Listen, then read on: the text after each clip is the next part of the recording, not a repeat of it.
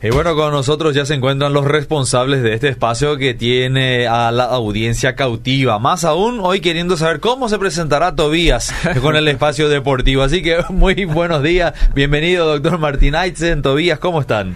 Muy buenos días. Bueno, quizás tendría que dejarle hablar a, Tobías que está bailando en una pata. Felicidad a los cerristas que llegaron a la cima eh, del torneo.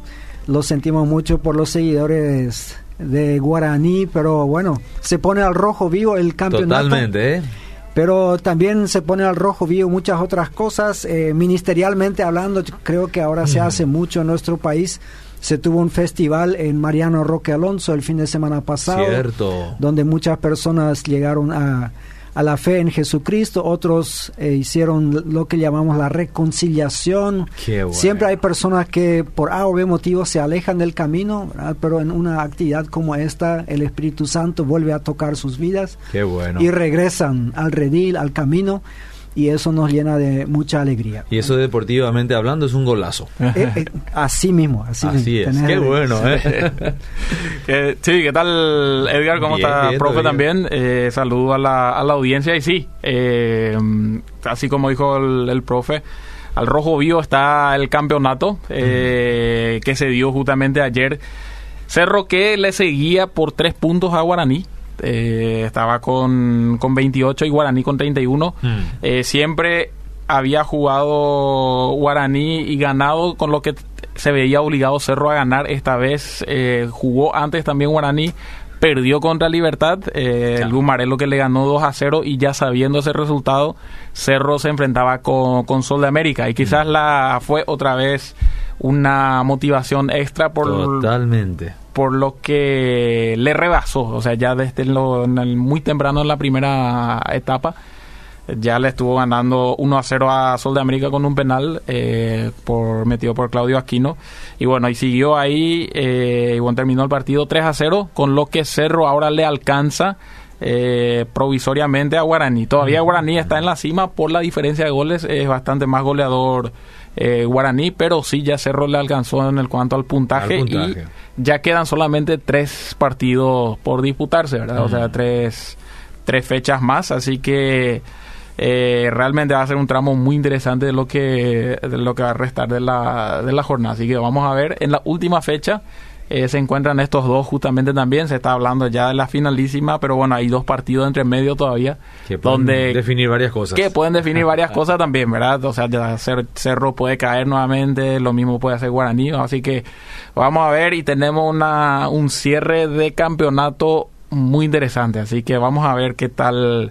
Eh, va otro partido que sí fue interesante, pero por el tema de la, del descenso y del acumulativo fue River 12 eh, de octubre. Y ahí River eh, perdió 2 a 0 contra 12 de octubre, con lo que eh, ya sentenció prácticamente su, su baja a la intermedia. Mm. o sea, espera todavía lo que va a pasar hoy entre Luqueño Olimpia, si, pero si Luqueño puntúa contra Olimpia ya está mm.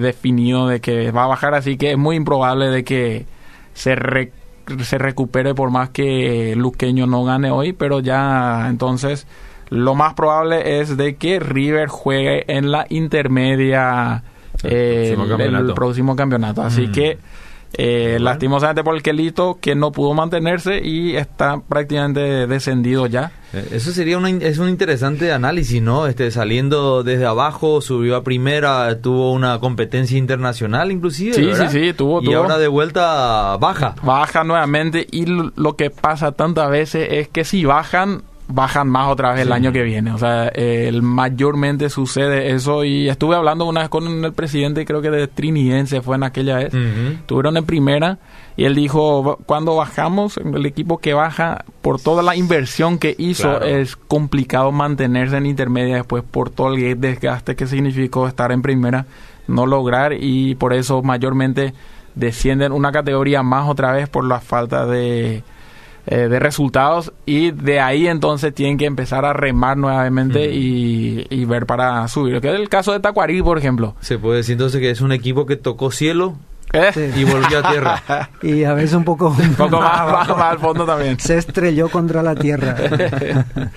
Entonces, eh, hoy tenemos dos partidos más, eh, Olimpia Luqueño y Guaireña Nacional, que van a estar disputando. Y ahí entre Nacional y Olimpia lo que están viendo el tema del acumulativo para ver si clasifican a la Libertadores o ya no, ¿verdad?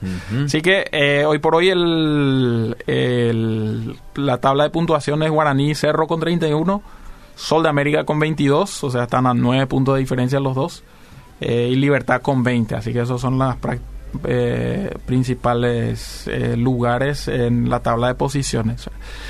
Eh, siguiendo un poco con Cerro, el, pero pasando al lado femenino. Eh, se está jugando la Copa Libertadores Femenina. Ah, y Cerro se clasificó para los cuartos de final. Eh, se está disputando desde el 3 de noviembre hasta el 10. Se está disputando acá en, Paraguay la fase de grupos de la Copa Libertadores. tengo entendido que todos los equipos están. que están disputando la, la, Copa Libertadores. Lo que sí, Cerro en su primer primer partido le ganó 1 a 0 al Santiago Morning de Chile. Y ayer hizo lo mismo con Yaracuyanos, que es de, de Venezuela. Mm, de Venezuela, entonces eh, ganando esos dos partidos ya se aseguró un lugar en, en los cuartos de final. Así que el 21 de noviembre es lo que va a ser la final. O sea, es un torneo corto. Eh, pero eh, veamos entonces cómo le va las, eh, al elenco paraguayo. También Sol de América jugó, pero lastimosamente no, no pudieron avanzar. entonces el que resta es ahora mismo es Cerro Porteño. ¿Esa competencia se realiza acá en Paraguay? Eh, solamente la fase de grupos. La fase de grupos. Después no sé los cuartos de final, semifinal, cómo es, pero la, la, final se va a jugar en Montevideo. En Montevideo, mira. entonces, sí, tienen así para, no, sé si es para no viajar tanto, ahorrar gastos. Eh, probablemente entonces están eh, ahí jugando en, sedes específicas ciertas partes del, de la competencia. Interesante. Y bueno, es semana de albirroja esta semana vuelve nuestra querida Albirroja con un cierto tinto, tinte de esperanza eh, por la, el cambio de técnico que siempre conlleva, bueno, este quizás sí va a lograr de que nosotros salgamos de la situación incómoda en la que estamos y ojalá sea así, ¿verdad? Le tenemos a los mellizos eh, Guillermo y Gustavo Barro Esqueloto.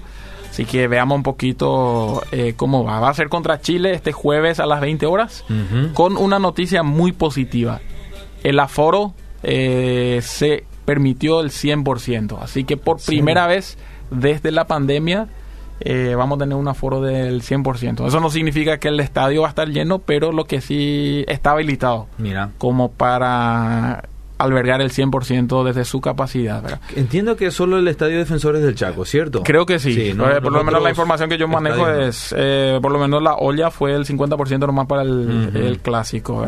Eh, bueno, entonces ojalá que estemos con el estadio lleno. Sí, se tiene que tener la doble vacunación, el, el, el carnet verde le decimos. O sea, se le dice que está habilitado por la Secretaría Nacional de Deportes como para asistir a las eh, a los eventos eh, deportivos. Así que, bueno, eso es una de las buenas noticias y veamos cómo le va la, a nuestra querida Albirroja en ya la, el último tramo de las clasificatorias eliminatorias eh, rumbo a Qatar. Una noticia, eh, para terminar un poco el, bloque deportivo, una noticia que recorrió el mundo fue la vuelta de Xavi Hernández al Barcelona. Sí. Esta vez ya no como jugador, sino como entrenador. Barcelona que viene muy mal en la liga y también en la Champions, no es que le va tan bien. Eh, le sacó a su entrenador el holandés Ronald Koeman y ahora todo apuntaba a Xavi, ¿verdad? Todo el mundo le quería de vuelta a Xavi, es un ícono del club. Después de Messi, el que tiene más títulos ganados en el Barcelona, más partidos oficiales disputados con el Barcelona, eh, muy querido por la afición catalana de, Barcelona. Eh, ahora toditos muy felices de que él está de vuelta, así que vamos a ver, le tendremos a, a Xavi Hernández ahora en el banquillo del, del Barcelona, pero como entrenador. Así que veamos cómo, cómo le va. Y bueno, como historia de por vida, no tanto una historia que voy a compartir, sino un evento que tuvimos, eh, que tuvo lugar este fin de semana, en específicamente en Filadelfia. Hicimos la Copa de por vida, eh, o sea, de por vida cuenta con dos clases de competencias. Uno es la Copa de por vida, que son torneos de un día, son torneos relámpago. Y lo, otro es la Liga de por vida, que es algo más, eh, o sea, una competencia que bien tiene su eh, o sea, va por varios meses, se clasifican para las finales. Lo que sí, eh, es una Copa de por vida se hizo en Filadelfia, se invitó y realmente se inscribieron muchísimos equipos, más de 40 equipos de niños eh, y adolescentes se inscribieron y fueron parte de este de esta Copa de por vida que se desarrolló. Todavía no tenemos historias, pero seguramente nos van a venir así historias también de lo que significó para los niños después de la pandemia estar ahí porque tranquilamente hubieron más de 600 personas reunidas ahí en ese lugar. Eh, uno de nuestros equipos se fue eh, y tenemos acá con, nuestros equipos constantes, digámosle, problemas, desafíos mm. de mantenerles eh, encaminados en lo que debería ser una escuela deportiva cristiana. Mm. Eh, pero saliendo una vez entonces de todo eso y viendo otras escuelas deportivas que no se manejan con esos códigos, porque ahí se habilitó para escuelas municipales, escuelas de diferentes eh, fondos, trasfondos también, eh, ver una vez eh, y salir en otro lugar y conocer otras escuelas deportivas, el Iván, que es parte de nuestro equipo, dijo, la diferencia fue notable hmm. entre nuestras escuelas deportivas y tengamos los problemas que tengamos, pero el comportamiento de los agentes formadores, de los entrenadores, ya es muy diferente a lo que son gente que todavía no tiene esa visión de ministerio. Mm. Así que para nosotros fue algo muy interesante, eh, uno de poder hacer un torneo de tal magnitud allá en, en Filadelfia y lo otro de, de conocer un poquito de que realmente un trabajo constante hace una diferencia tanto en los entrenadores como en los niños como en todo el entorno de la escuela deportiva. Y eh, por eso eh, animarle a las a los pastores que de repente están escuchando a considerar de tener una escuela deportiva en su eh, con su iglesia en su comunidad hace una diferencia y llega de una manera totalmente diferente otra vez a los padres a toda la comunidad le involucra de una manera que quizás la iglesia con sus programas tradicionales no es capaz de lograr, pero sí con una escuela deportiva del deporte, eso hace que, que realmente penetre a través del deporte, pero detrás siempre con el Evangelio a todas las familias, a los niños. Así que, bueno, eso fue algo lindo que pudimos experimentar este, este fin de semana con la Copa de Por Vida en Filadelfia. Pero ahora estamos muy expectantes de conocer lo que es el amor eh, dentro del triatlón. Eh, no es tanto ese sino que se muestra en el triatlón. ahora queremos saber. Ah, queremos saber eso. Las habilidades deportivas de nuestro este, profe, ¿no? Me quedé pensando en eso de ser entrenador de niños porque en mi época de estudiante en Estados Unidos, como yo ya era mayor, ya tenía hijos que también estaban entrenándose en el fútbol. Ahí yo era entrenador de de varios equipos, o sea, siempre donde jugaban mis hijos, porque había una liga grande, no era cristiana, una liga grande, 600 mil niños jugando ahí en la misma liga, eh, todos con voluntarios, y se nos entrenaba muy bien sobre cómo tratar a los niños. Y una de las cosas era que uno no le puede decir cosas malas, ni feas, ni gritarles. Eso. Y ah, éramos varios entrenadores latinos ahí, ¿verdad? y alguno que otro soltó alguna palabra en español.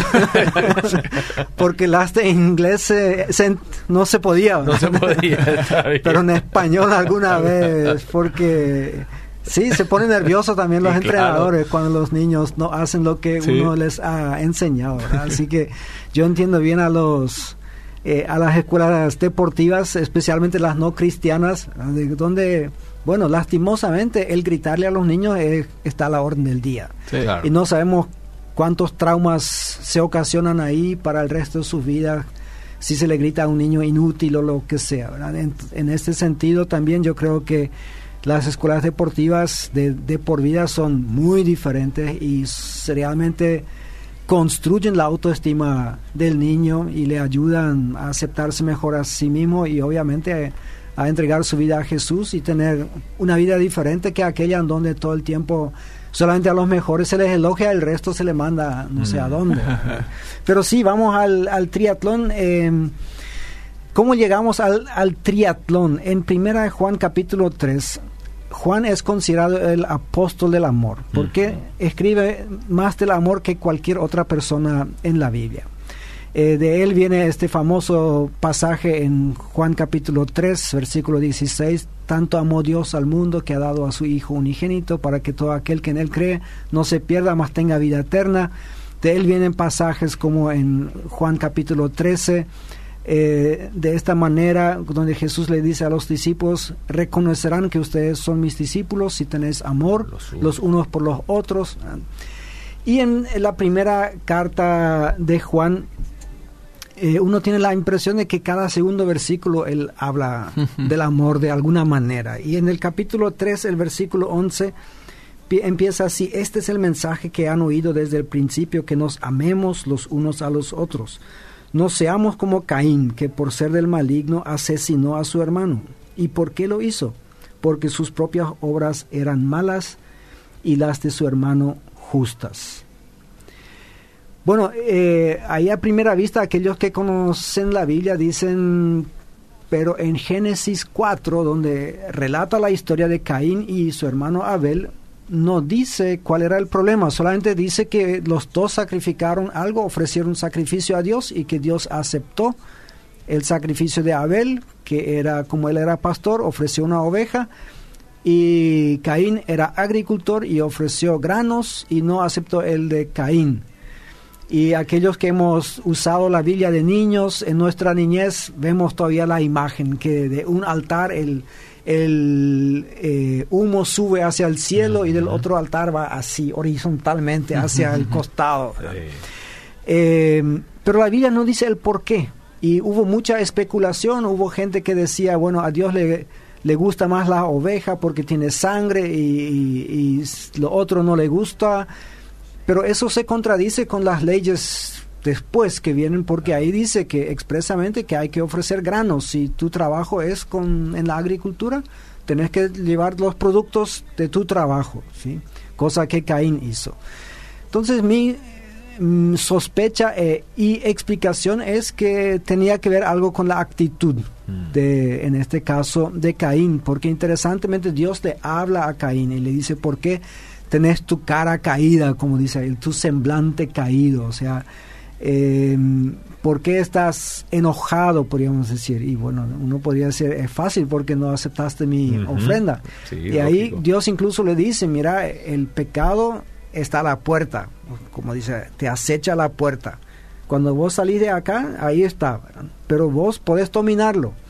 Pero nosotros sabemos por la evidencia que fue al revés, que Caín se dejó dominar por el pecado y aparentemente por celos eh, le mató a su propio hermano. Y conste que eran los primeros hermanos que había en la tierra. O sea, entre los primeros hermanos ya hubo asesinato. Hmm. Cosa que a nosotros nos parece muy difícil hoy en día de creer. ¿Cómo puede ser que dos personas se maten así. Pero acá dice, nosotros sabemos que hemos pasado de la muerte a la vida porque amamos a nuestros hermanos. El que no ama permanece en la muerte. Todo el que odia a su hermano es un asesino. Y ustedes saben que ningún asesino permanece en la vida eterna.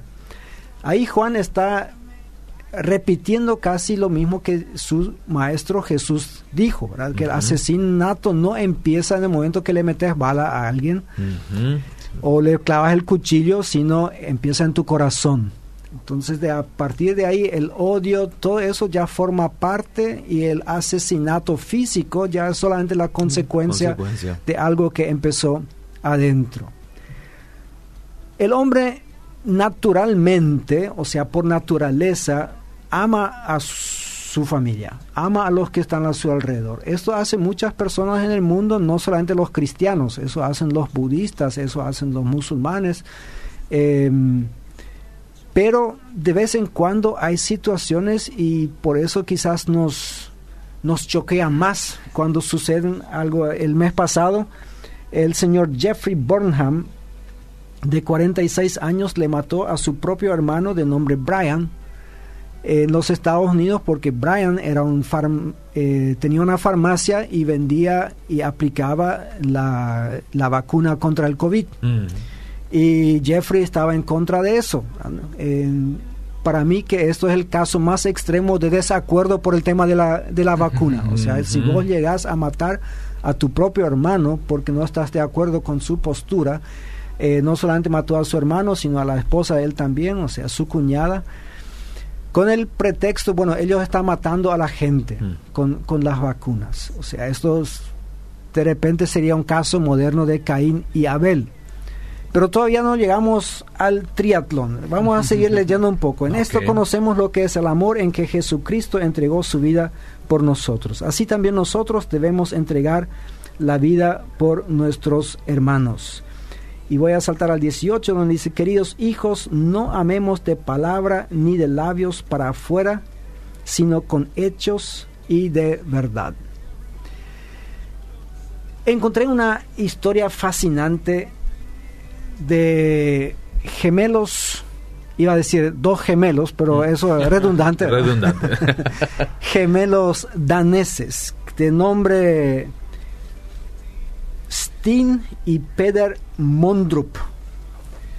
Bueno, un poco complicados los nombres, pero son daneses. Nacieron en 1980 prematuramente y en el parto los dos tenían eh, muy poco peso, o sea, menos de un, kilo y medio, pero a, a Peder le faltó oxígeno y eso resultó en parálisis cerebral. Mm. Para aquellos que saben lo que es esto, bueno, estas personas a veces no pueden hablar, en otros casos sí, con dificultad, pero no pueden moverse, no pueden caminar. En el caso de Pedro fue así, que no podía caminar y estaba confinado toda su vida a una silla de ruedas. Mm. Em, los movimientos son muy limitados. Así nosotros, em, los que hemos visto personas así, em, mayormente son personas eh, débiles, para no decir muy flacas, o sea, porque no comen mucho y cosas, porque toda la enfermedad eh, les está afectando. Ahora, Steen, que era el niño que se desarrolló normalmente, podría haber dicho, bueno, no es mi culpa que mi hermano esté así, yo sigo con mi vida. Interesantemente, Steen todo lo que hizo en su vida lo quería hacer con su hermano, Pedro, a pesar de que no podía movilizarse. Se fue a la escuela con él, se fue a los partidos de fútbol, en todos lados llevaba a su hermano. Y en cierto momento de su vida, Steen decide empezar a practicar para un triatlón. Ahora, cuando hablamos de triatlón está la disciplina olímpica que se conoce como el triatlón corto. Pero está el triatlón yo lo llamo asesino, el, triatlón que se llama el Ironman, hombre de hierro, que es el mm. triatlón largo. Y la historia dice que eso se originó en, a fines de los años 70 entre algunos soldados de los Estados Unidos, los marines ahí en, en Hawái, que se estaban desafiando unos a otros y el que el, el comandante de su entidad cuando decidieron que estas iban a ser las competencias, él les dijo, bueno, el que llega primero a este le vamos a llamar Iron Man, hombre de hierro, porque otra cosa no cabe para él. Bueno, a partir de ahí esta carrera se llama así. Y para que podamos imaginarnos un poco en qué consiste esta competencia, este triatlón largo, consiste en casi 4 kilómetros de natación, 3,86 porque eso tiene que ver con las medidas de los norteamericanos que por A o B motivos no quieren ajustarse al reglamento al de los, al sistema métrico, casi 4 kilómetros de natación, un poco más de 180 kilómetros en bicicleta después de la natación. Normalmente eso 4 kilómetros tardan una hora, algo así, para la gente. Bueno, después eh, una hora y media eh, para normales y para mí como dos horas. Mm. si es que llego, cuatro kilómetros. después de esos 180 kilómetros en bicicleta Y después, eso fue aparentemente solo el, calentamiento, después un maratón de 42,2 kilómetros, un maratón completo. Y bueno, de por sí, eh, yo ya no, para mí ya no entra en categoría de deporte, sino tortura pura. Pero esto para Stino era lo suficiente, él quiso hacerlo con su hermano. Hmm. Dice, ¿cómo voy a competir solo? Y mi hermano, así que él construyó un botecito especial, una bicicleta especial y un carrito especial que él podía empujar y empezó a practicar para el triatlón con su hermano. Y en varias ocasiones tuvieron que abandonar, en una ocasión porque se rompió la bicicleta, pero en 2014 ellos lograron completar el triatlón. Y para completar eso te dan un tiempo máximo de 16 horas. Em, el que no completan este periodo ya es queda entre aquellos que lo intentaron, pero no entre quienes lo cumplieron. Y bueno, ellos llegaron 23 minutos antes de que de, este horario y de esta manera Peter entró en el libro Guinness de los récords. ¿Y sí? Porque es el único la única persona hasta ahora con parálisis cerebral que terminó un, triatlón y además un Ironman. Steen, que hizo todo el esfuerzo, no entra en ningún libro. No entra en ningún récord, porque lo que él hizo no amerita un récord. Pero él hizo todo el trabajo para que Peter pueda completar el triatlón. Ahora, cuando yo leí la historia, obviamente me quedé impactada, impactado, porque... Y, y, yo me hice la pregunta, este, este Steen, podría haber hecho una vida normal. Y todos los días al salir de la casa donde quedaba su hermano en su silla de ruedas, podría haberle dicho, Peter, te amo mucho, sos un gran tipo. Y cuando regresa a la tarde después del colegio, después del fútbol y todo eso, le podría incluso darle un abrazo. Dice, Peter, estoy de vuelta, te amo mucho, mi hermano. Y podría haber hecho eso todos los días de su vida y nosotros probablemente diríamos, qué gran tipo, le ama mucho a su hermano. Pero esto, lo que él hizo por su hermano, esto no necesita palabras. Mm. Esto es amar de hecho y de verdad. Hmm. Y no de palabras para afuera. Si hoy en día Juan iba a escribir eso, iba a decir, y no amen de WhatsApp para afuera nomás. eh, sino realmente con, con, con hechos. Eh, cuando yo recuerdo cuando se me robó el auto y yo obviamente me plagueaba con algunos amigos, toditos me contaron, ah, no, sabes que a mí también se me robó la, la bici una vez o la, moto y yo sé cómo te sientes, a mí me, qué sé yo, me robaron el bolígrafo en la escuela, lo que sea. No me sirvió de nada. Mm. Pero mi mejor amigo cuando escuchó eso, ni recuerdo lo que me dijo, pero recuerdo que al próximo mes, cuando me llegó el extracto de, cuenta, mi cuenta en la cooperativa, él había hecho una transferencia ahí. No era el dinero que yo necesitaba para comprar otro auto, obviamente, o sea, era mucho menos, era un gesto. Que, pero a mí me decía muchísimo más que todas las palabras de aquellos que dicen, ah, yo sé lo, lo que sientes o cómo te sientes en este sentido. Así que, querida audiencia, en esta semana que empieza, busquemos maneras de demostrar el, el amor de una manera tangible.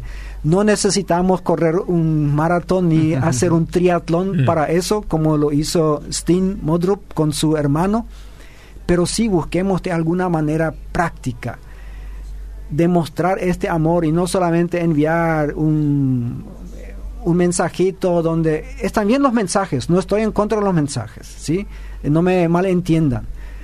Pero de qué manera nosotros podemos mostrar nuestro amor hacia los hermanos en la iglesia, hacia los hermanos en la carne, eh, los hermanos físicos que tenemos, y que nos sirva un poco de inspiración lo que un hermano estuvo dispuesto a hacer por su hermano físico. Totalmente. Señores, es hora de ponerse en la línea largada y hacerlo real en nuestras vidas. Muchas gracias una vez más. mucho gusto.